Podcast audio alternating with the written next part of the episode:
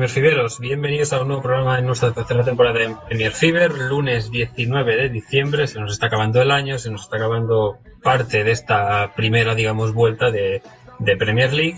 Y saludos aquí de un servidor, de Javier Quiroz Sánchez, a todos los que nos estén escuchando, evidentemente, desde la página web de pasiondeportivaradio.com o estén escuchando desde TuneIn o estén escuchando en otro momento el, el podcast. Hoy, como ya sabéis, por la mitad de, una hora aproximadamente, con este repaso de la jornada 17 que ahora mismo tenemos en juego, con un derby del Mercy que va ahora mismo empate a cero entre Everton y Liverpool.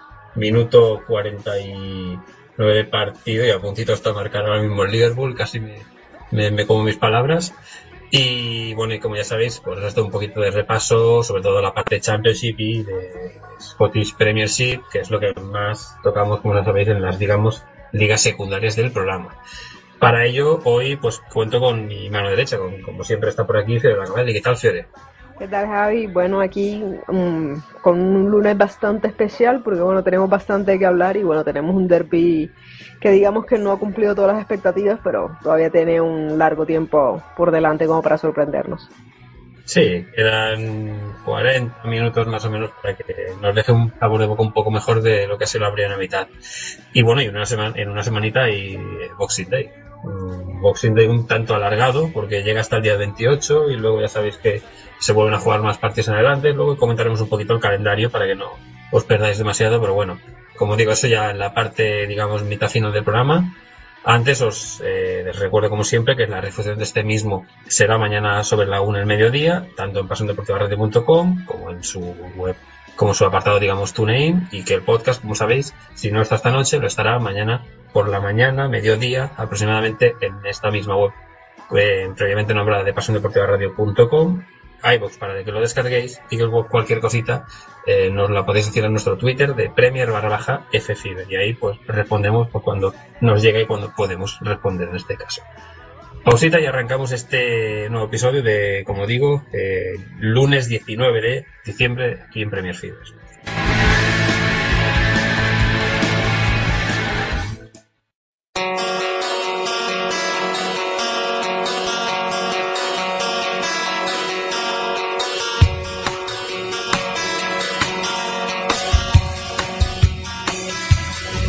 Escucha cuando quieras las emisiones de Pasión Deportiva Radio. Las encontrarás en la sección podcast de la web. pasiondeportivaradio.com Tu radio deportiva online.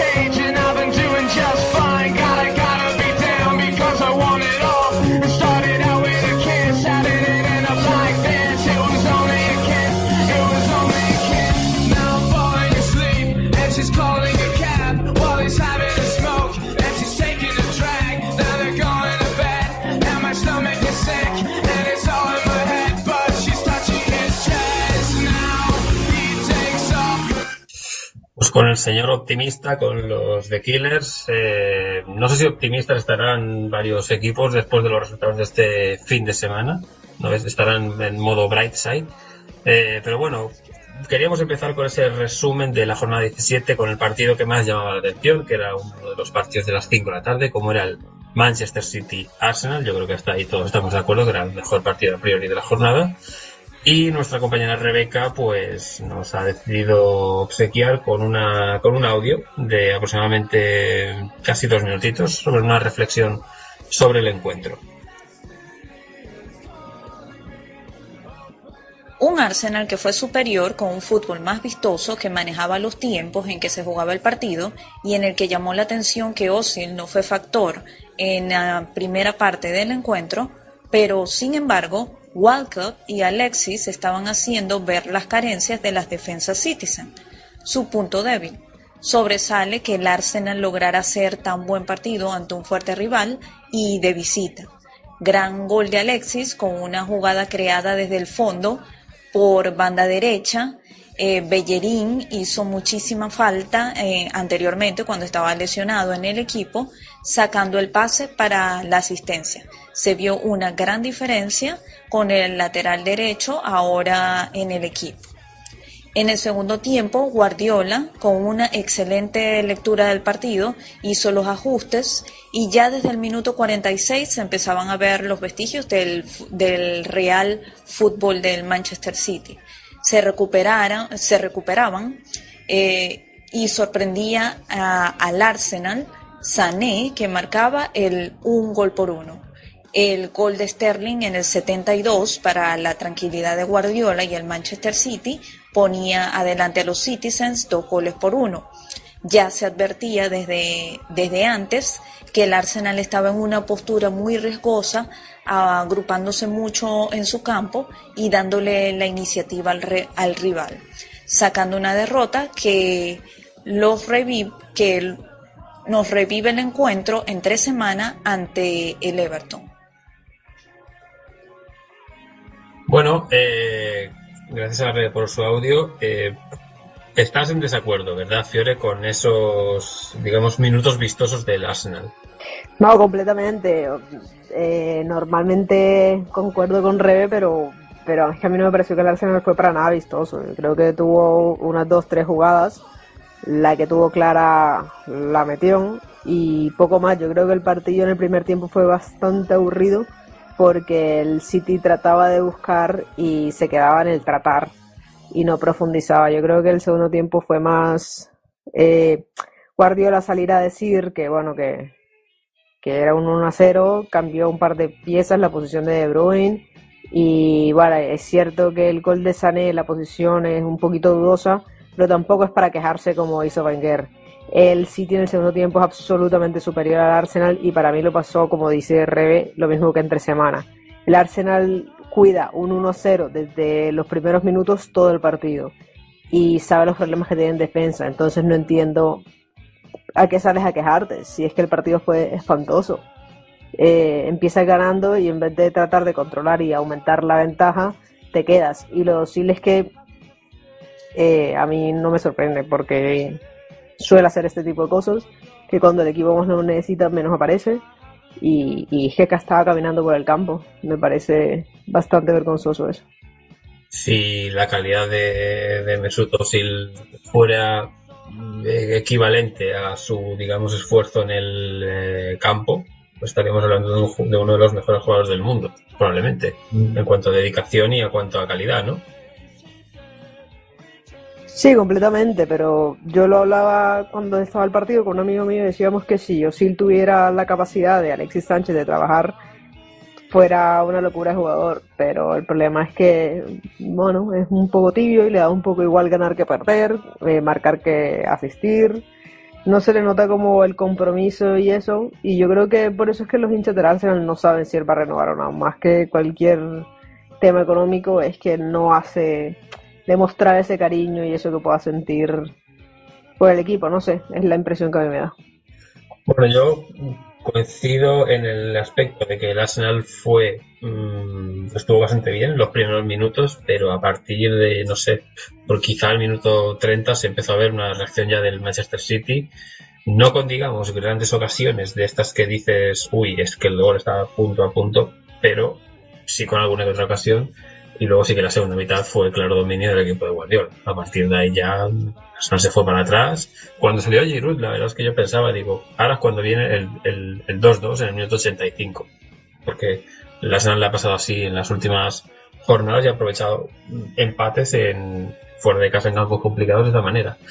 Pero no fue así, el City se llevó esos tres puntos que le valen pues, para intentar seguir la estela del Chelsea, que luego hablaremos del Chelsea, Pero bueno, mm, otro de los que también necesitaba el triunfo, aunque es verdad que mm, venía recuperándose más o menos, era el Tottenham, ¿no? Que ganó el eh, partido que tenía también a la misma hora ante el Barley por 2 a 1 y eso que empezó perdiendo por un gol de Barks que viene alternando titularidades y suplencias el delantero del, del Barley y el Tottenham que supo remontar aunque le costó bastante tanto Fiore tú como yo eh, estuvimos sufriendo ese partido el, el, Barley ha demostrado ser uno de esos equipos rocosos que no te apetece demasiado enfrentarte a ellos y menos cuanto tienes el marcador en contra y empató con el gol de Delali, que es verdad que fue tempranero, pero hasta el minuto 71 el gol de Danny Rose, a pase de un Sissoko, que luego hablaremos de Sissoko, que tiene sus puntos en plan ángel y demonio. Con ese 2-1 de Rose remonta al partido y el Tottenham se lleva esos tres puntos que le vienen enormemente para intentar reengancharse, reengancharse, mejor dicho, a los puestos champions. Sí, la verdad, bueno, antes que nada resaltar el, el papel de lo que ha sido White Lane este semestre para el Tottenham, no ha perdido un solo partido en casa, lo que habla un poco de la fortaleza que tiene el Tottenham de local. Y, bueno, algo que yo creo que todos quedamos con este partido fue el trabajo de los laterales. Tanto Walker como Rose tuvieron un partido increíble. Walker dándole la asistencia a Dele Alli y Rose con su gol, pero más allá de que aportaron el marcador, yo creo que tuvieron un partido absolutamente impecable, estuvieron por todas partes. Me pareció impresionante, bueno, para mí es la mejor pareja de laterales que tiene la Premier, no independientemente, sino en conjunto lo que están haciendo. En... Lo estuve pensando ese día y no es que no se me ocurre una pareja laterales tan sólidos como ellos dos en este momento. Y bueno, el equipo respondió, una remontada de esas que, que le suele caer al Tottenham. Y se venía complicando porque la verdad el Tottenham salió ese partido a, a, casi que con un 1 a 0 a su favor y empezó a dejar huecos. Y empezó a sufrir, sufrió más de la cuenta, más de lo que debe haber sufrido, pero bueno, finalmente se queda con los tres puntos que, que le venían bastante bien y lo necesitaba bastante. Mm, el tema Sissoko, un jugador que a ti no te gusta demasiado porque lo ves, digamos, sobrevalorado. Yo creo que es un buen jugador, pero es verdad que ese factor Eurocopa pues marcó el hecho de que el fichaje fuera más caro y que el Tottenham se decidiera finalmente por él, cosas que suelen pasar. Pero, pero bueno, eh, realiza una entrada de estas que mmm, probablemente cualquiera quitaría la tarjeta roja porque es una entrada con la pierna subida que no sé si es en muslo o en rodilla o en, o en gemelo, no me acuerdo en qué parte de, del jugador rival da, pero es que es una entrada de, roja que le podría haber sacado directamente la roja directa y haberlo mandado de vacaciones hasta probablemente la fecha de Reyes, no sé cómo caen las jornadas exactamente ahora, pero le saca la amarilla y una, una, una jugada después es el quien roba el balón, eh, no sé si con falta incluso, pero asiste luego a Danny Rose que con la zurda pues bate a Tom Heaton, o sea que en, en dos minutos cambió totalmente el panorama para el Tottenham en ese aspecto. A mí aparente que aparte que me parece un jugador supremamente sobrevalorado, eh, mi problema con él va más allá de eso, es la actitud, es eh, el comentario a Pochettino después del partido contra el, creo que el Mónaco, que lo culpa por no meterlo antes o algo le dice, eh, su actitud pedante, es, es muchas cosas de él que, que no me agradan y entre esas está su actitud en el campo. No es la primera vez que Sissoko roza una tarjeta roja cuando el equipo necesita tener los 11 en el campo y es que pareciera que no le importara con su actitud. Eh, sí es bien que después en la siguiente, para mí hay falta cuando empieza la jugada, independientemente que sea el equipo que yo sigo o no, hay falta cuando él roba el balón, después hace una asistencia y, Rose le da vuelta. A mí no me termina de convencer, a mí me parece que le hace falta un tiempo, sentar un poquito cabeza y no sé, veremos a ver si termina de gustarme o terminan mandándolo a algún lado, porque de todas maneras yo creo que el Tottenham hizo un relativamente buen negocio, que es que nada más paga, nada más decirlo así suena muy fuerte, pero solamente paga 6 millones por cada temporada que Sissoko esté en, el equipo. Si el otro año se va, pues les costó 6 millones el añito de Sissoko. Pero bueno, más pagaron el Chelsea y el United por tener a Falcao, entonces. Bueno, se ve ahí los colores y los jugadores que te gusten más o te agraden menos su precio de los fichajes. Eh, bueno, el Tottenham que se ha enganchado a la zona, digamos, Champions otra vez, porque las dos derrotas del Arsenal seguidas entre semana, el empate del Liverpool y ahora mismo está empatando también en Goodison Park. Eh, City que ha venido mejorando, pero venía con tampoco demasiada buena racha en algunas jornadas. Más allá, luego el Chelsea va a lo suyo, pero parece que se está juntando otra vez esa zona y yo creo que era bonito que haya lucha por esa zona. A ver si de vez en cuando pincha un poco y, podemos tener cuantos más equipos, mejor, más nos divertiremos. Pero bueno, eh, uno de los equipos que siempre que ahí está ahí, que parece que se puede enganchar, que ahora viene un poco remontando y lo viene haciendo bien, incluso recuperando un jugador que prácticamente nos habíamos olvidado de él, es el Southampton, que con dos goles de J. Rodríguez remontó el partido de Barmouth y esto nos lo cuenta Rebeca en este audio. Partido que se le complicó al Southampton por momentos de relajación en la primera mitad, cuando iniciaron un partido muy parejo que se fue inclinando poco a poco para los locales, el Bournemouth, y los que dejaron actuar para que se pusieran en ventaja con el gol de Ake, que de cabeza y desmarcado anotaba el del un gol por cero. Desatención imperdonable y bueno, salvándonos que tratando de recuperar el dominio del balón y con nuestro tradicional juego de toque volviendo a la esencia, Bertrand con una gran diagonal logró igualar las acciones un gol por uno, recuperando un partido que se veía por una sola vía. La segunda mitad fue de mucho menos vértigo con un Southampton que arrancó los motores y logró ponerse en ventaja en el marcador, con unos Saints que se caracterizaron más por el juego en conjunto eh, y en el que J. Rodríguez termina la jugada para el un gol por dos. En el minuto 85 debo resaltar un gol que quedará mucho tiempo en mi retina tras un remate de Rodríguez de media vuelta imposible para Boruk para el un gol por tres, contando que Redmond también pudo haber dejado uno para el recuerdo en el minuto 79. En un inicio le tenía un poco de nervios a este encuentro por lo impredecible del Bournemouth, pero a pesar de sus esfuerzos y su buen pie, no se pudieron imponer. Tiempo sin ver jugar al Southampton también. Pues gracias a Rebe por este audio también, explicando un poquito lo que fue así por encima ese partido que remonta al Southampton, una especie de derby sureño, por llamarlo de una manera, dos equipos de la parte sur, creo que los que están más al sur de todos.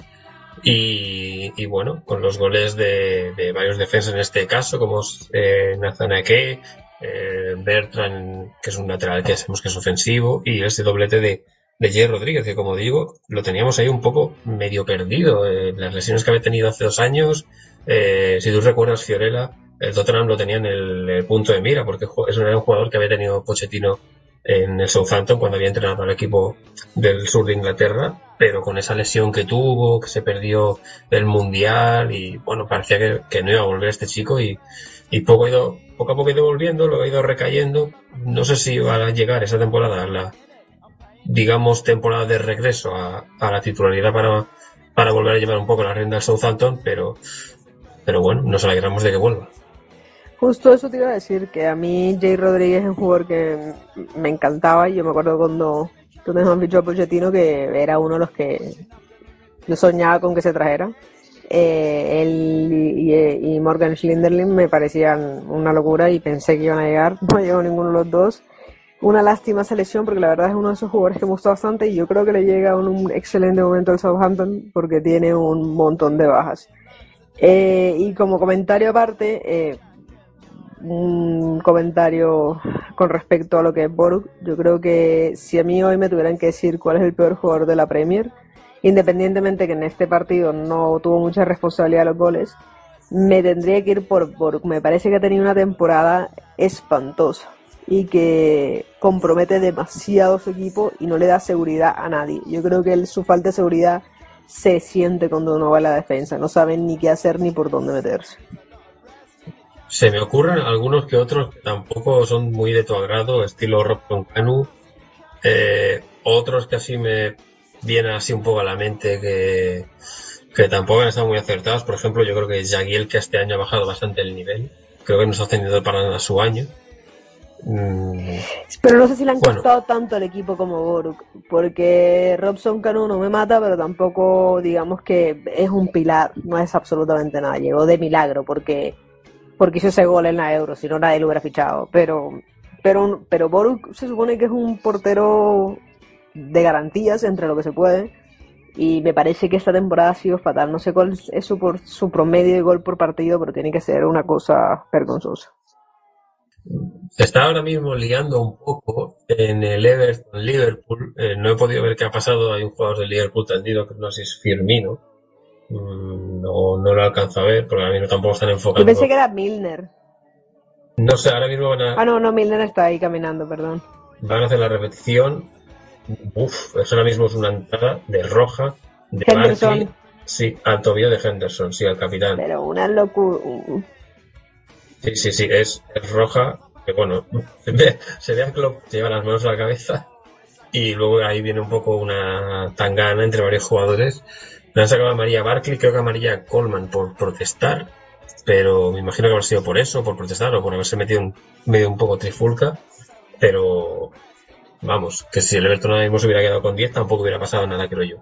Yo me pregunto cuántos minutos va a dar el árbitro, porque bueno, aquí ya hemos perdido un rato y con este Gellenburg perdimos unos 3-4 minutos. Entonces, aquí Sí, es donde se uno ha empieza, lesionado, ¿verdad? Es que Sí, el sí.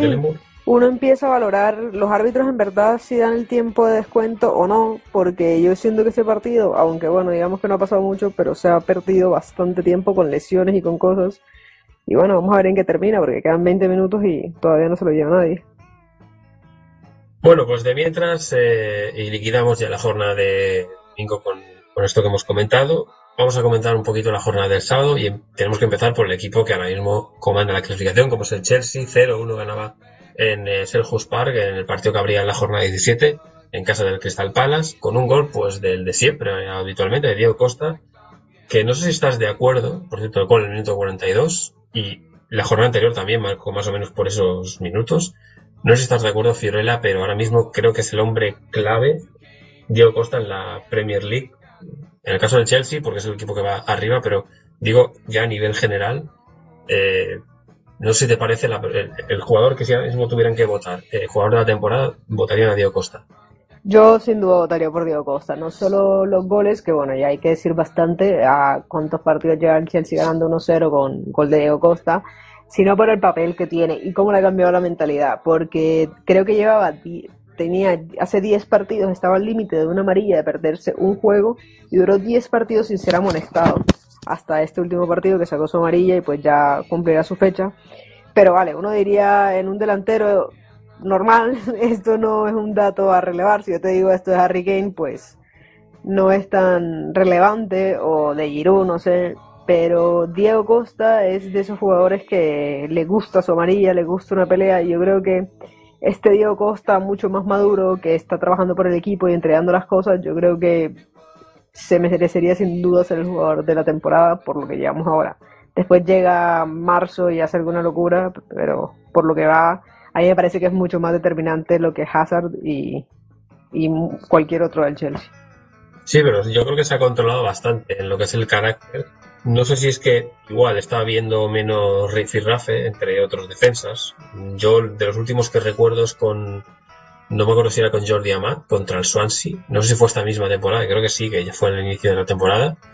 No sé si el hecho de que el Chelsea vaya tan bien, eso influye a que su carácter también se haya apaciguado un poco, que el hecho de igual de que haya partidos más comprometidos y más con defensas que le busquen las cosquillas, pues puede hacer que ya le toquen en, la fibra e- ese punto donde no hay que tocar para que Diego Costa salte. No sé, pero la verdad, esta versión de Diego Costa, igual con Conte, esos jugadores que suelen tener un poquito de problema, terminan, digamos, sentando un poquito de cabeza. Yo creo que la mentalidad de Conte ayuda bastante. Y es un tipo que te mete tanto en el cuento que, que tú respondes. Y yo creo que Diego Costa se ha convertido en un guerrero de Conte. Y es, para mí es un poco, teniendo en cuenta que son posiciones diferentes, lo que representaba un Arturo Vidal con la Juventus de Conte, que era como que ese jugador que iba por todas, que las luchaba todas, que estaba en todos lados, que llevaba como la bandera al equipo, para mí es un poco lo que Diego Costa hoy en día en el Chelsea. Bueno, pues ahora mismo este Chelsea comanda la clasificación con 43 puntos, le saca 7 al Manchester City, eh, en, puest- en posición Champions, para hacernos una idea, le saca ahora mismo 10 al Tottenham, que sería el quinto clasificado, eh, 35 goles a favor, 11 en contra, mm, de los últimos eh, 15 partidos es- lleva 37, de los últimos 15, sí, de los últimos 15 lleva 37 puntos, es el equipo con, con mejor forma. No puedo contar los 20 porque digamos 17 jornadas, pero digamos, quitando el inicio, sigue siendo el mejor. mm, el segundo sería el Arsenal, el tercero Liverpool, cuarto el City, quinto Tottenham. En verdad son los cinco que están arriba. Bueno, y los seis en este caso. Lo único que mm, se nota que, que- que- que le costó ese inicio, pero aún así, de las últimas 10, por ejemplo, tiene casi 10 puntos más en las últimas 10 jornadas que el segundo, que es el Liverpool, que sacó 21, el Chelsea sacado 30.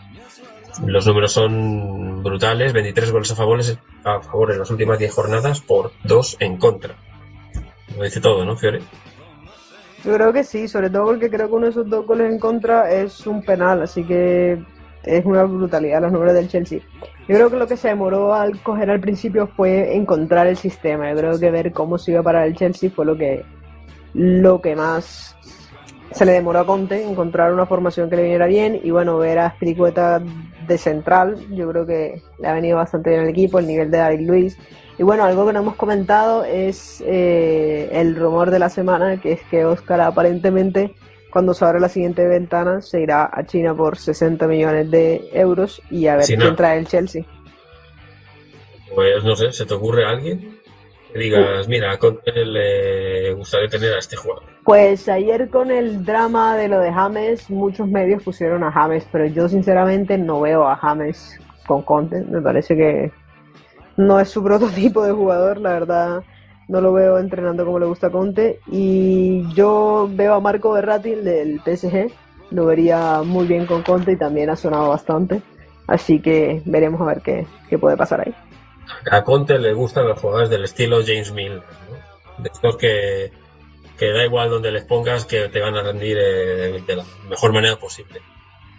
Sí, que bueno, que sepan cumplir instrucciones y que te den siempre el 100%. Yo creo que eso es un poco la clave con él. Pues con esto comentamos lo que ha sido un poquito ese, ese triunfo de- del Chelsea y cómo está, como ya sabéis. Actualmente nos vamos a más partidos, por ejemplo, la jornada. A las seis y media se disputaba un West Bromwich Albion Manchester United. La semana anterior en Fútbol os estuvimos comentando que estos partidos eh, sabemos que siempre le cuestan ¿no? a cualquier equipo que vaya a visitar a un equipo o que vaya a jugar contra cualquier equipo de, de Tony Pulis, en este caso desde hace unos años el West Brom. 0-2, triunfo del, de- del Manchester United, perdón, con dos goles de Zlatan Ibrahimovic, bastante al inicio de cada mitad, minuto 5 y minuto 56 de partido. Un West Brom que tampoco es que inquietara de gran manera, como había hecho en otros partidos anteriores, que había jugado mejor contra otros equipos que había obtenido mejores resultados, pero en este caso con el United, que más o menos se puede decir que cumplió y que fue sólido en eh, The Hawthorns, se lleva estos tres puntos para seguir en esa pelea por intentar, en este caso, alcanzar al Tottenham y a, las- y a la vez un poco llegar a- a- al resto de equipos de, de Champions League o Europa League para, para engancharse, ¿no? Porque es verdad que ahora lleva tres triunfos seguidos, la racha ha mejorado, yo creo que va a ganar una serie de partidos más hasta final de año y que se va a enganchar a estos grupos, pero vamos a ver, ¿no? Eh, una cosa es tam- también esos partidos que había perdido anteriormente. Bueno, no que había perdido, pero sí que había dejado escapar puntos, por ejemplo, empate en casa del Everton por ese penalti de, de Fellaini, el empate ante el West Ham, el empate ante el Arsenal. Es decir, que en el último mes ha tenido varios empates, pero en los últimos partidos yo creo, Fiorella, que ha ido un poquito mejor, sobre todo en lo que es los resultados ya, digamos, puro y duro estadísticamente. Yo creo que aprend no, bueno, aprender, son jugadores profesionales, no, no debería decir eso, pero aprend aprendió a manejar las circunstancias del partido. Yo creo que en los partidos que tú mencionas, donde ha perdido puntos, fue porque se daban situaciones muy extrañas, donde se desarmaba el equipo, donde se separaban las líneas, donde pasaban muchas cosas que no deberían pasar en, en un equipo menos de ese nivel. Y, y, y ya están dejando de pasar esas cosas. Digamos que están cometiendo menos errores forzados, están manteniendo más el orden, más la tranquilidad. Dejé de hacer un momento increíble y lo mismo Ibrahimovic, que también está muy, muy bien. Que si le dura toda la temporada este nivel de Ibrahimovic, el United no tendrá problema. Pero el problema grave adelante y para marcar goles le vino en ese bajón de, de rendimiento que, que tuvo Slatan, porque también hay que recordar la edad que tiene y que hay jóvenes que aunque tienen muchísimo talento y que a mí me gustan bastante, no están cumpliendo, yo creo que también por la figura que tienes frente que te opaca un poquito el crecimiento. Pues con ese triunfo de United, que tampoco la verdad es que tengo demasiado de que, comentar, pues vamos a ir siguiendo en, otros partidos. Por ejemplo, eh, nos vamos a ir a uno que a mí me llamó la atención porque cuando ya yo creía que el partido estaba como que dice fin y quitado, y hablo, del Stoke City y Leicester City, pues apareció esa vers- versión Foxy del año pasado que, que no quería perder sus partidos, que luchaba hasta el final, y se vio más o menos un poquito así, un eh, Leicester que se puso perdiendo 2-0, dos goles del Stoke, uno de Bojan Kerkic de penalti, de una mano de, Simpson, y otro de Joe Allen, disparo de, no recuerdo ahora mismo qué jugador del Stoke, creo que es eh, de Imbula, puede ser, el que el que dispara, balón al poste, rechaza en Casper Schmeichel y bate Joe Allen a puerta vacía, el jugador galés al, al meta hijo del gran danés. Se va con el partido con esto al descanso, pero es que además se va al descanso cuando minutos antes había visto la roja Jamie Vardy, roja que evidentemente le acarrea suspensión durante tres partidos, aunque yo creo que van a recurrir, si no lo han hecho ya, porque para mí no es acción de roja. Me parece otras entradas de este fin de semana, como la que hemos visto ahora viendo de Barkley o la de Sissoko, mucho más de roja que esa de Bardi. Y que se va el, Leicester City perdiendo 2-0 el descanso, realiza un par de cambios, entra Ulloa, entra eh, Gray, marca Ulloa dos minutos después de haber entrado y en el minuto 88 a Martey, el jugador ganés que mm, no es que, bueno, sí que está teniendo minutos, pero tampoco es de los más destacados, evidentemente, del equipo de Ranieri. Empatan en el 88 y deja ese, digamos, buen sabor de boca del Leicester de haber peleado el partido hasta el final. Yo creo que sí, yo creo que fue un partido de mucha garra, de muchas ganas. Yo pienso igual que tú, para mí la roja de Bardi no es roja. Bueno, es roja, pero teniendo en cuenta otras circunstancias que han pasado, no me parece que, que amerite eso. Sino hay un montón de gente que les pasa varias cosas, sobre todo por la, la aportación de camiseta. Eh, y no quiero meditar lo que hizo el, el Leicester, pero para mí es peor lo que hace el Stoke. Yo creo que con el 2 a 0 se duermen, les mete el 2 a 1 y siguen dormidos y, y la capacidad de reacción y de mantener el resultado lo vi muy mal. Yo creo que en un momento se desesperan como si estuvieran perdiendo y le dan, empiezan a dar espacios. Un equipo como el Leicester pues no le puede dar espacios ni, ni ánimo por donde trabajar. Entonces yo creo que también el Stoke no está manejando muy bien esas cosas esta temporada, porque recordemos que el Stoke es un equipo casi que armado para pelear puestos por lo menos de Europa League y, y yo lo veo bastante complicado siempre. Nunca termina de convencer. Tiene unos partidos en que todo el mundo dice que juegan maravilloso y de frente al siguiente caen goleados 5-0. Entonces yo creo que al Stoke le hace falta un poquito más de estabilidad y este partido fue la clara, el claro ejemplo. Tiene que ser curioso y extraño ser del Stoke, ¿no? Al final es como alegría, decepción constante y, bueno, desde un punto de vista, digamos, desde fuera, evidentemente, si lo sigues te hace gracia por el motivo que sea, pues evidentemente vas a poner a muerte, pero de esos equipos a veces te dan, me pasa un poco con el Everton, ¿no? Que a veces te deja esa sensación, ¿no? De que parece que pueden luchar por algo y de, luego de repente, pues, mm, por lo que sea, pues no les sale la, la ecuación y no, no acaban llegando a esos puestos europeos o cuando llegan, pues, pegan un, batacazo así un poco extraño. Nos eh, pasamos, si te parece, a otro partido. Por ejemplo, nos vamos a ir hasta Riverside, donde el Middlesbrough, que venía de una racha bastante mala, hay que decirlo, ganó 3-0 al Swansea City, que sigue en una racha bastante mala. O sea, era un partido que se le podría llamar six pointer, aunque todavía igual es un poco pronto por las circunstancias de las jornadas, pero, pero sí, se podría llamar algo así. Dos goles de Álvaro Negredo, y el primero desde un centro desde la parte izquierda de, de Clayton, que de primeras bate a, a Fabianski, y el segundo de un penalti cometido por Jordi Amat a, no sé si es a The Run, ahora mismo no me recuerdo si era, creo que es a The Run, no, o a Force, ahora no me acuerdo cuál de los dos era. Bate Negredo, como digo, con mucha tranquilidad ese 2-0 antes del descanso al Swansea y el tercero llega del, eh, de, de Run a pase de Gastón Ramírez desde la parte derecha de la, del campo con la zurdita de, del uruguayo, pase para de Run y tercero y partido finiquitado y el Swansea que, que sigue RQR que parecía que despertaba pero se ha vuelto a caer al hoyo. Yo creo que fue terrible para el Swansea este partido. Primero porque es un rival directo, como tú decías, aunque es muy temprano, pues es un- una especie de six pointer. Y yo creo que moralmente, porque el Swansea venía entre eso de despertar y dormir y bueno, pierdes contra el Tottenham, pero después tratas de volver y ese partido contra el Crystal Palace venía de esos momentos yo creo que ese partido moralmente le pudo pegar un poquito al Swansea, que tiene un, un calendario bastante complicado para un equipo tan limitado, porque yo creo que uno de los grandes problemas de este Swansea es que no tiene nada, no tiene variante alguna y se le nota muchísimo. Yo creo que su única variante es eh, si juega con Llorente o sin Llorente y poco más. Y yo creo que si no busca una alternativa, alguna cosa que pueda revolucionar y cambiar los partidos que se queden un poco atascados, yo creo que el Swansea la va a pasar muy mal este segundo semestre, a todo mi pesar, porque es un equipo que le tengo bastante aprecio. Yo creo que para invierno necesitan un central de garantía. Creo que necesitan recuperar a Kisun Jong, porque ahora mismo no sé cuánto tiene lesión, pero está lesionado. La mejor versión, o una versión, digamos, más aceptable de Gylfi Sigurdsson, y luego lo que le falta a todos los equipos, o lo, lo que necesitan todos los equipos de la parte baja. Un delantero que te marque 10 goles. Mm, El delantero que te marca 10 goles y luego te marca el mediapunta o el jugador de banda, dos, tres golitos eh, para salvar esos partidos, ese equipo al final se acaba salvando. Pero sin el delantero no suele ser así. Si te parece, Fiore, por cierto, siguen las, los rifirrafes en el eh, derby del Mercy. En este caso, Barkley y Henderson, no sé si has podido verlo.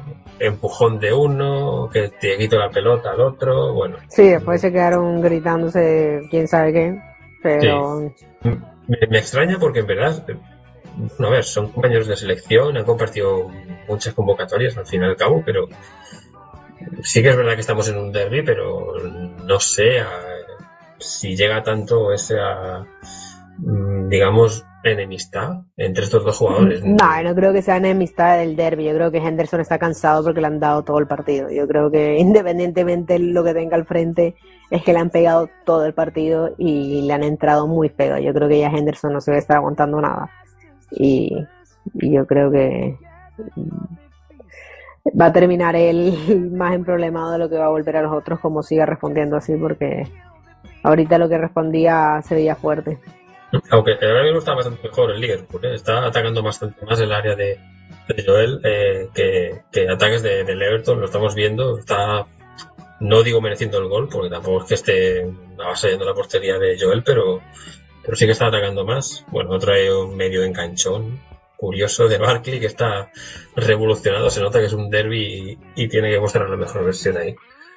Bueno, más partidos. Eh, triunfo del West Ham sobre el Hull City, importantísimo para el equipo de los Hammers, para el equipo del, London Stadium ahora mismo. Me sabe raro no decir para el equipo de Upton Park, pero es así ahora mismo. Gol de Mark Noble de penalti, que está siendo uno de los protagonistas de las últimas jornadas por haber acertado o fallado penaltis en las últimas fechas, pero otro gol de, de Noble que le da tres puntos al West Ham, que sigue hundiendo todavía más a este Hull City que lleva. ¿Cuánto lleva Hull City sin ganar? Eh, ahora mismo en Premier. Pues tengo que, que echar un vistazo. No sé si ahora mismo si es el partido del 6 de noviembre contra el Southampton, si no me equivoco. Y el anterior ni siquiera me sale ya. Tengo que ir mucho más atrás. Bastante hace que no, que no gana el Hull City y resultados bastante negativos. El peor equipo de, las últimas fechas y colista ahora mismo junto al Swansea. Pero bueno, el West Ham parece que está despertando y ahora mismo se ha, se ha alejado y está casi casi en mitad de tabla. Esos dos triunfos seguidos le han venido perfectamente al equipo de Salem Village.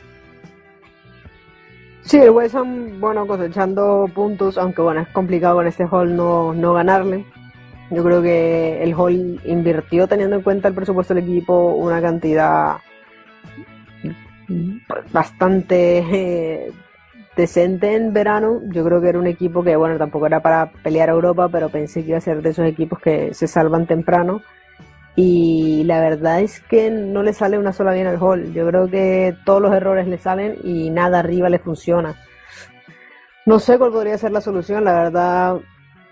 Fichar un delantero, lo mismo que decimos siempre, fichar un delantero, traer a alguien más, pero, pero es que no veo al Hall funcionando como un equipo, no veo que tenga un criterio y yo la verdad veo muy complicado que el Hall no descienda.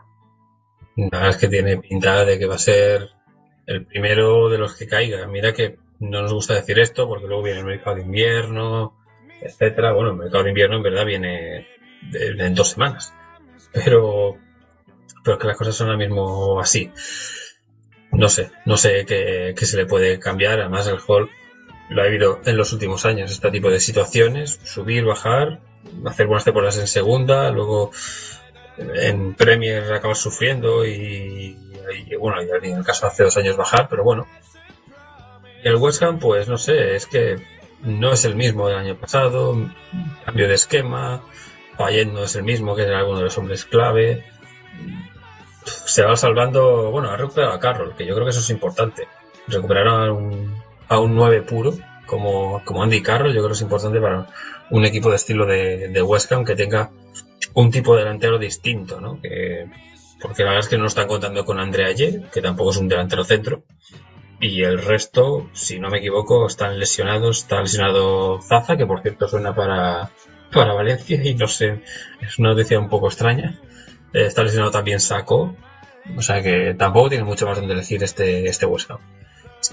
Eh, Fiore, estamos a punto de llegar al minuto 90 del Everton Liverpool. ¿Cuánto crees que añade el árbitro? ¿A cuánto nos vamos? ¿A 8? Yo creería que unos 7, 8, pero no los va a dar. Va a dar 5, 6 o algo así. A 8. Pues nos vamos a ocho- a- no, al minuto 98 en, en, en Woodison Park. Risas por el estudio. Justo, pero bueno, Sí, sí. es que era Es que lo justo. Con todo lo que había pasado tenía que serlo. Que tú me habías dicho, se ha perdido, no sé, cuatro minutos en lo de Stekelenburg y luego lo otro, pues échale también unos dos o tres, más los cambios, pues no sé, digo, hombre, digo, Y, no y creo, mientras pero- todo lo que han peleado también.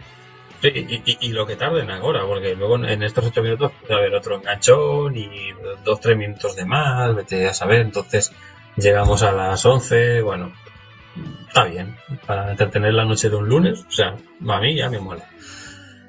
Bueno, pues seguimos con eh, repasos de mientras de partidos y si no me equivoco creo que solo me queda un partido por comentar y es el de uno de tus equipos favoritos, es el Sunderland Fiore, y lo digo irónicamente, evidentemente, que ganó otra vez 1-0, en este caso al Watford, un Watford que se ha venido, digamos, desinflando un poquito, viene que lo ve- venía haciendo bien en esta mitad de tabla tranquilo, pero solo un triunfo de las últimas cinco jornadas y además con cuatro derrotas casi casi seguidas han hecho que no esté peligrando ni mucho menos, pues está encima de equipos como West Ham o Middlesbrough que también estaban peor, pero tiene que hacérselo mirar, perdió ante el Sunderland, ante uno de los eh, equipos que viene siendo en las últimas eh, semanas mejor. Ahora mismo, de las últimas cinco semanas, el Sunderland estaría en mitad de tabla con, con seis, o sea, con seis puntos, o sea que tampoco está tan mal después de eh, haber empezado horrible, como suele hacerlo el equipo de los Black Cats. Gol de Van Aanholt, que no sé si coincidirás conmigo, pero es de los mejores laterales, o de los laterales que más me llaman la atención a mí de toda la Es un, jugador bastante, es un jugador bastante interesante, eso te iba a decir. Ofensivamente es bastante interesante, pero yo creo que se vuelca tanto la parte ofensiva que hay veces que deja unos espacios difíciles de tapar. Lo- que me hace gracia de Van Aanholt es que siempre marca los goles en una posición de media punta o delantero centro. Ah, tiene, no una buena, tiene una buena llegada y sabe leer los espacios y yo creo que sobre todo cómo están jugando les favorece, pero por ejemplo, en otro sistema de, equipo te lo imaginarías dejando tantos espacios. Yo creo que necesitarías un jugador en el medio que te ocupara bastante o no sé, pero sí es un, lateral bastante interesante. Bueno, lista de lesionados del Sunderland. Cattermole, Jones, Kirchhoff, que se acaba de lesionar y creo que hasta marzo, Rodwell, Watmock, McNair, Manquillo y Guch. Es muy difícil, la verdad, decir una alineación del Sunderland. No tiene una tipo. Ahora aparece por ahí Anicheve, ahora juega Janusay, que hace una semana estaba con el equipo reserva. Mm, Defoe y evidentemente jugadores como Baranjo siempre van a estar en este equipo, pero, pero la verdad es que es una cosa que a Mois al menos le está funcionando y está sacando al Sunderland de la parte, eh, bueno, no de la parte baja porque sigue en descenso, pero con estos triunfos que ha, que ha ido teniendo últimamente, pues ha ido mm, mejorando. Eh, al fin y al cabo pierde en Anfield, eh, pierde contra el Chelsea, que es ahora mismo lo más lógico que hay. Y luego es verdad que sí que pierde tercero contra el Swansea, pero yo creo que casi casi parece un batacazo después de lo como está también el Swansea. O sea que mm, se, se quitan los puntos entre ellos pero, pero bueno, tampoco lo veo tan mal. Está a un punto de salvación el, eh, el, em, el Sunderland cuando me parece que tenemos gol en, en, en Wilson Park, que no salía.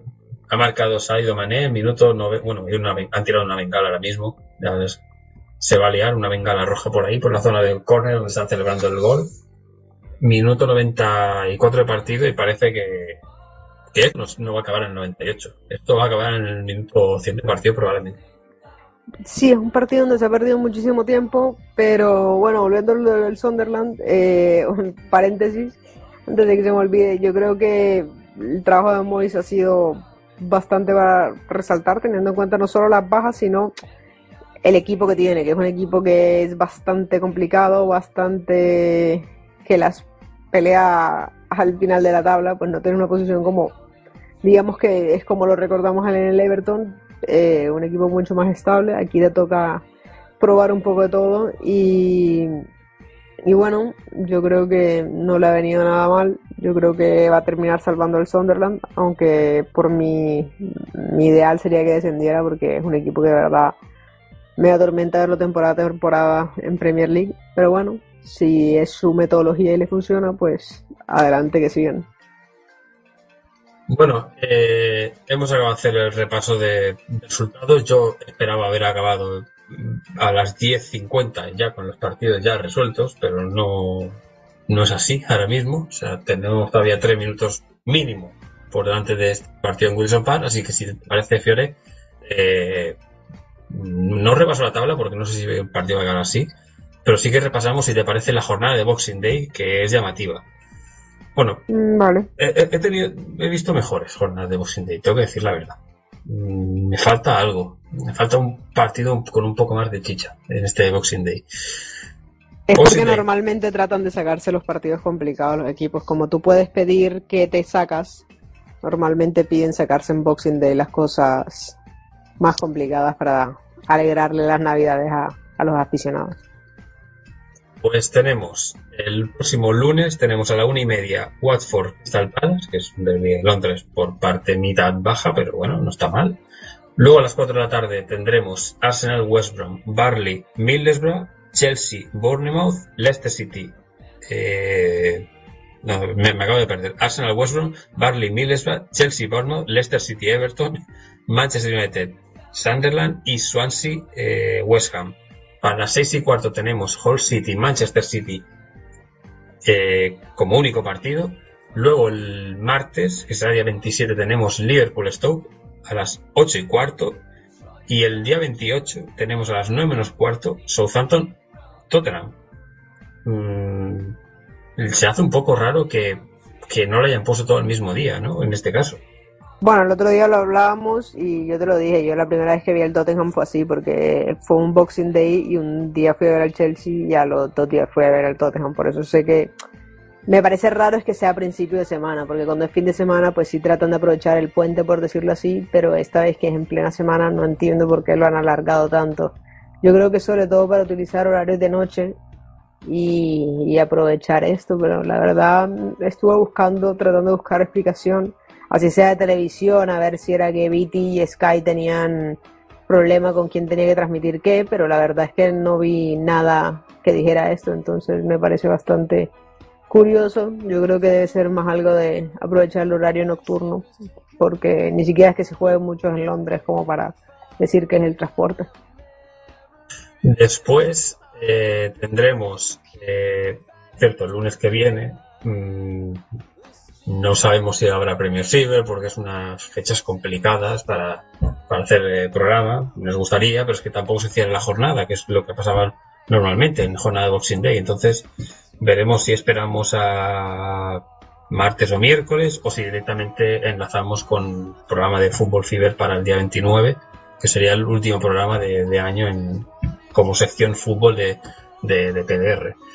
Pero lo que sí que tenemos es el día viernes 30 tenemos un Hall City Everton a las 9 de la noche, como si fuera un partido del viernes, de estos que pensamos que iban a haber más, de aumento por Premier.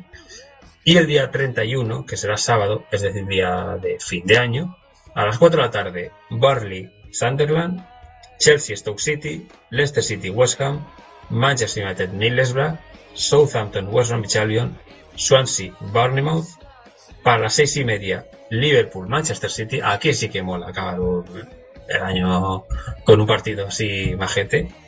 Y el día 1, con esa resaca que probablemente la gente pueda tener, o esa, bueno, ya el nivel lo ponéis vosotros mismos, al mediodía Watford Tottenham, y para las 5 de la tarde, mediodía dos y media, y para las 5 de la tarde, como si fuera un domingo normal de Premier, que parece una jornada así, en verdad es así, Arsenal Crystal Palace. Así que, Fiore, nos tocará, no sé si decir madrugar para ver al Watford eh, Tottenham. Bueno, si para ti las dos en la mañana. es, es, que yo tengo pensado comer churros a las 7 de la mañana del día de ayer. Ya, pero yo o sea, es algo, eso es algo con, lo que, con ahí, lo que no he podido en España, es el tema que las dos todavía es la mañana. A mí me cuesta un montón, porque a mí la mañana se acaba a las 12, entonces pero sí, yo seguramente estaré despierta. Yo sí, en Colombia lo que aquí es a las 2, en Colombia es a las 7, igual me lo veía en su momento, así que no tengo ningún problema de despertarme a verlo. Hay, que sacrificarse a veces, ¿no? Bueno, pues eh, ha terminado el partido, ahora sí, ha ganado el Liverpool 0, uno con ese gol de Saido Mané, minuto 94 de los 99 a los que se ha ido el eh, partido.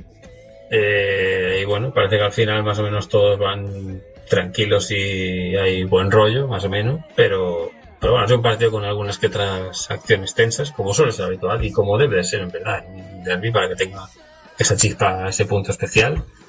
Y con esto el Liverpool se pone con eh, 37 puntos segundo clasificado, se, eh, tiene por encima evidentemente al Chelsea, que le saca 6 puntos el equipo de Conte tiene 43, tercero Manchester City 36, cuarto Arsenal 34, quinto Tottenham 33, con 30 viene sexto el Manchester United, se abre un hueco de 6 puntos, con 24 tiene el Southampton, 23 West Brom y Everton, 21 Bournemouth, Stoke y Watford, 19 para el West Ham, que es décimo tercero, 18 Middlesbrough, 17 para el Leicester y para Barley, 15 para Crystal Palace, que está fuera del descenso y en descenso, con 14 Sunderland y con 12 Swansea y Hull City. ¿Alguna cosa quieres destacar de la clasificación, Fiore?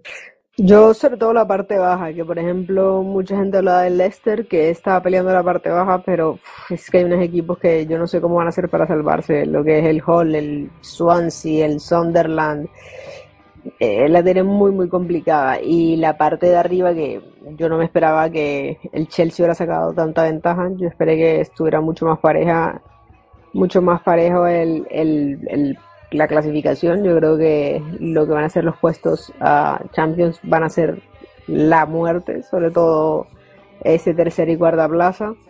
Y a ver qué tal, porque faltan las competiciones europeas, falta que entre la FA Cup, faltan muchísimas cosas. Y es cuando en Inglaterra de verdad se ponen complicadas las cosas. Pues dicho esto, y como no podemos asegurar a los oyentes que haya programa en la semana próxima y no sabemos si podrá haber Premier Fever. Esto dependerá un poco de horarios personales, porque esto es lo que tiene. La semana pasada yo estaba en Alemania, era imposible hacer el programa sin ordenador y sin nada desde, desde allá. Eh, por si no te veo, eh, pues felices fiestas y, y nada, y nos reencontraremos entonces en 2017. Felices fiestas para ti, felices fiestas para todos nuestros oyentes y ojalá este 2016 nos deje algunos golitos más en los partidos que quedan. Un abrazo Sobre para todo- todos. Sobre todo de Dele Ali y de Harry Kane. Ojalá que sí. Ya nos Hasta luego. chao y chao a todos. Pues dicho esto, vamos a hacer una breve pausita y terminamos la parte final del programa con un poquito de repaso a cómo está Championship y resto de. Volvemos ya.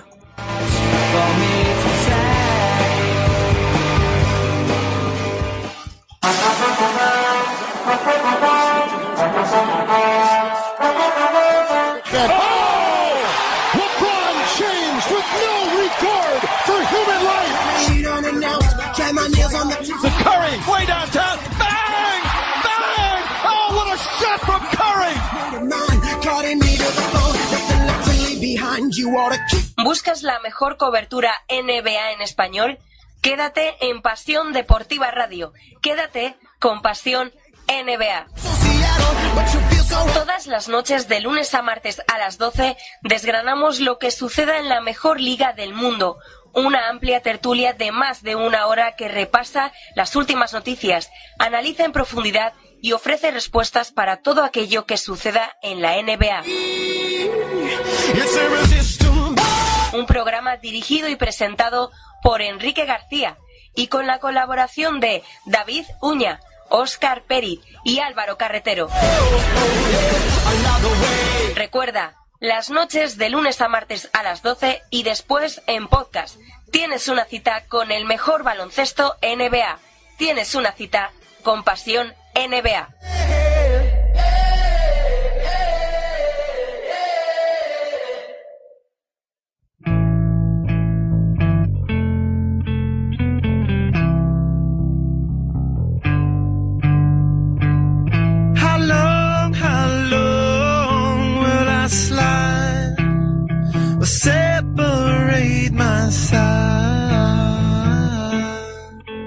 I don't,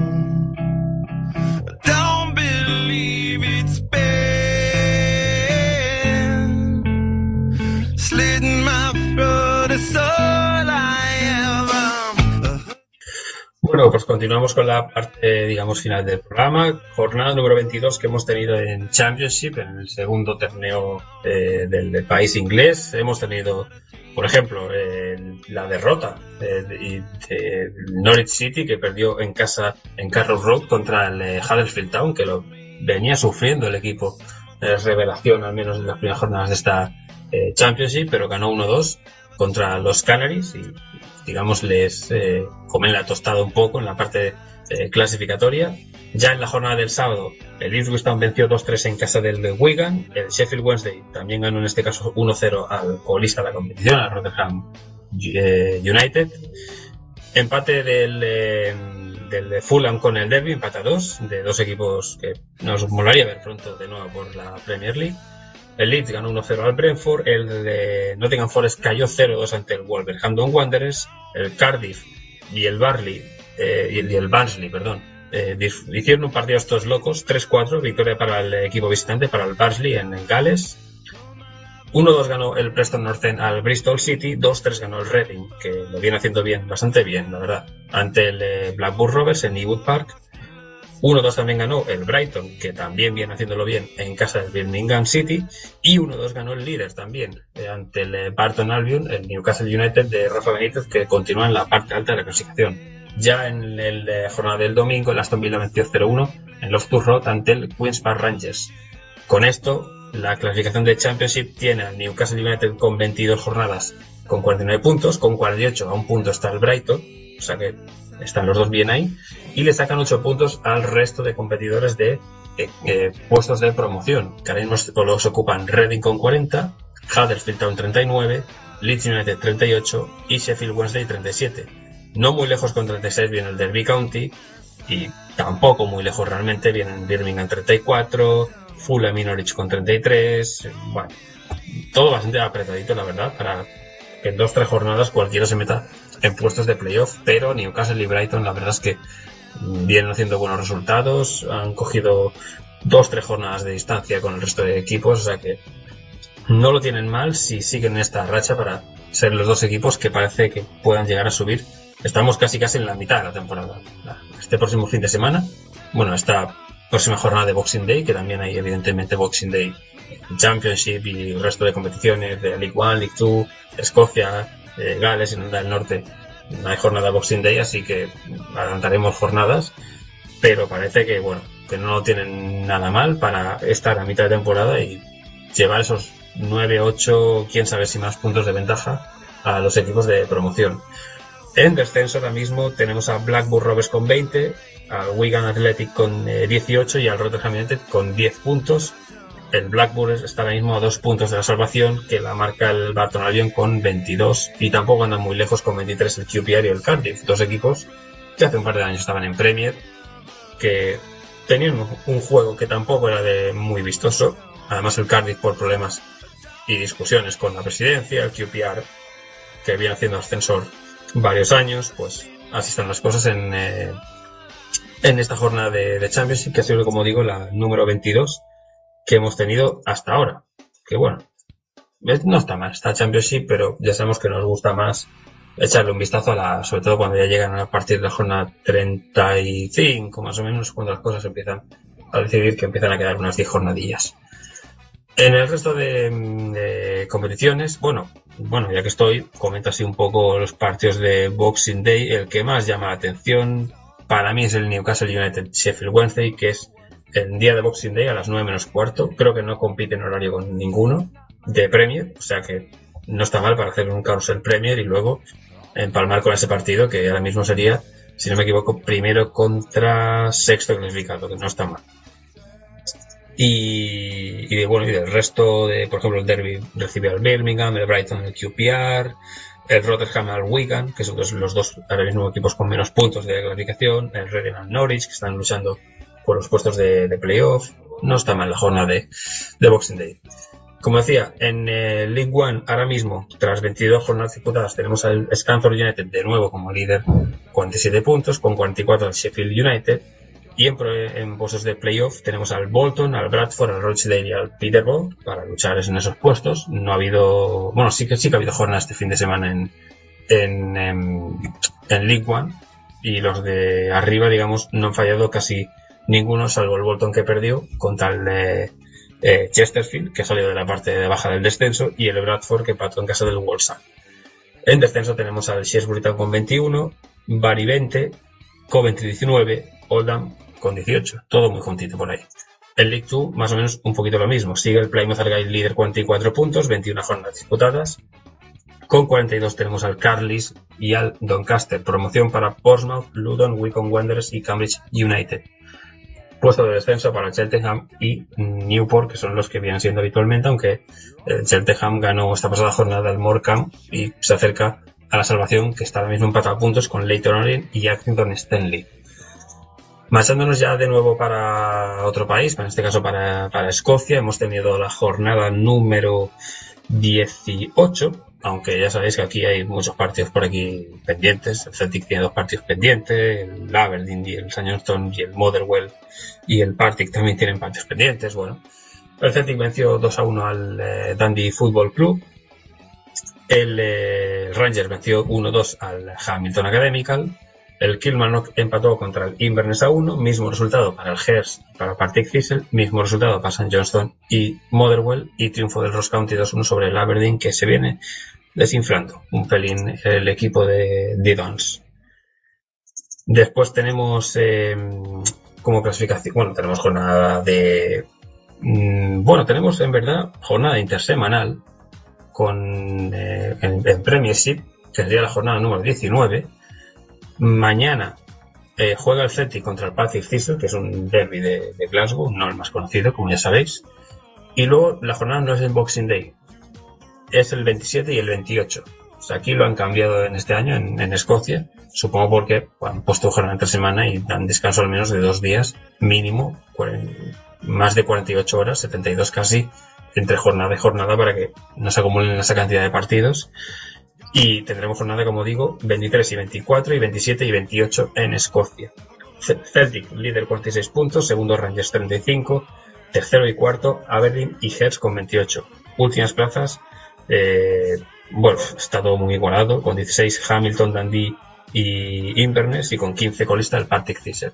O sea que este martes próximo, día 20, el líder contra el colista en Celtic Park.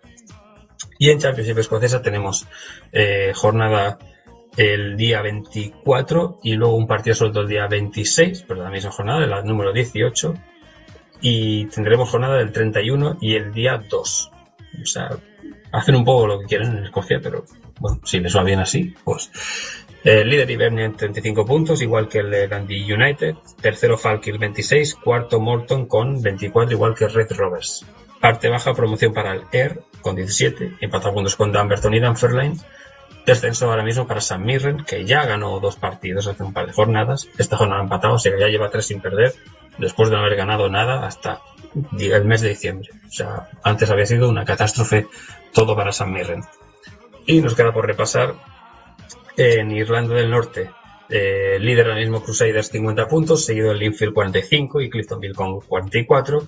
El Portadown, que ganó este pasado fin de semana, ya por fin está en positivo, ya no está con menos uno, ya tiene dos puntos después de los 12 que tuvo de sanción y ya se va acercando un poquito más al grupo a lo que serían puntuaciones más, más óptimas, aunque sería ahora mismo evidentemente uno de los colistas. Y en, eh, Gales, en la Premier Galesa, también hubo jornadas de fin de semana. Denis sigue siendo no invicto, sino es que ni siquiera ha empatado un partido, 19 partidos, 19 victorias 68 goles a favor, 11 en contra, 57 puntos. O sea, lo gana absolutamente todo. Le saca 19 puntos a Conax Quay, el segundo clasificado. Y con ello, pues la liga pues pierde ese interés. Esperemos que el dinero cuando juegue en Europa pues, también pueda rendir en un nivel, digamos, un óptimo como aquí, de, con las circunstancias evidentemente que tienen los galeses, pero eh, como digo, jornada número 17 la disputada, 19 perdón la disputada, y de New Saints pues que saca 19 puntos a Conax Quay y el Airbus es el colista ahora mismo de la Liga de Gales.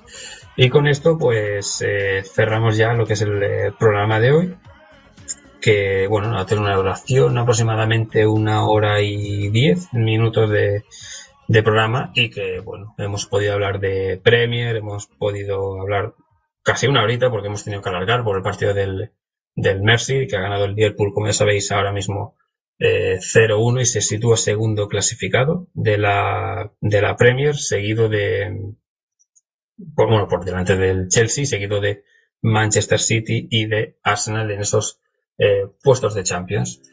Poco más nos queda que comentar en el día de hoy. Evidentemente agradecer a Fiorella la participación en esta noche del lunes 19 de diciembre. En, así serán evidentemente desde la técnica y a vosotros por estar ahí en directo o desde el podcast y como no a PDR que nos deja pues eso, hora y diez de hoy para hablar de este fútbol de las islas que tanto nos, nos gusta. Mm, redifusión, como ya sabéis, aproximadamente sobre las 12, una del mediodía de mañana y el podcast, si no está esta noche, estará mañana en nuestro Twitter de Premier barra Jefe Fiber, en pasiondeportivarred.com o en iVoox para que se pueda descargar.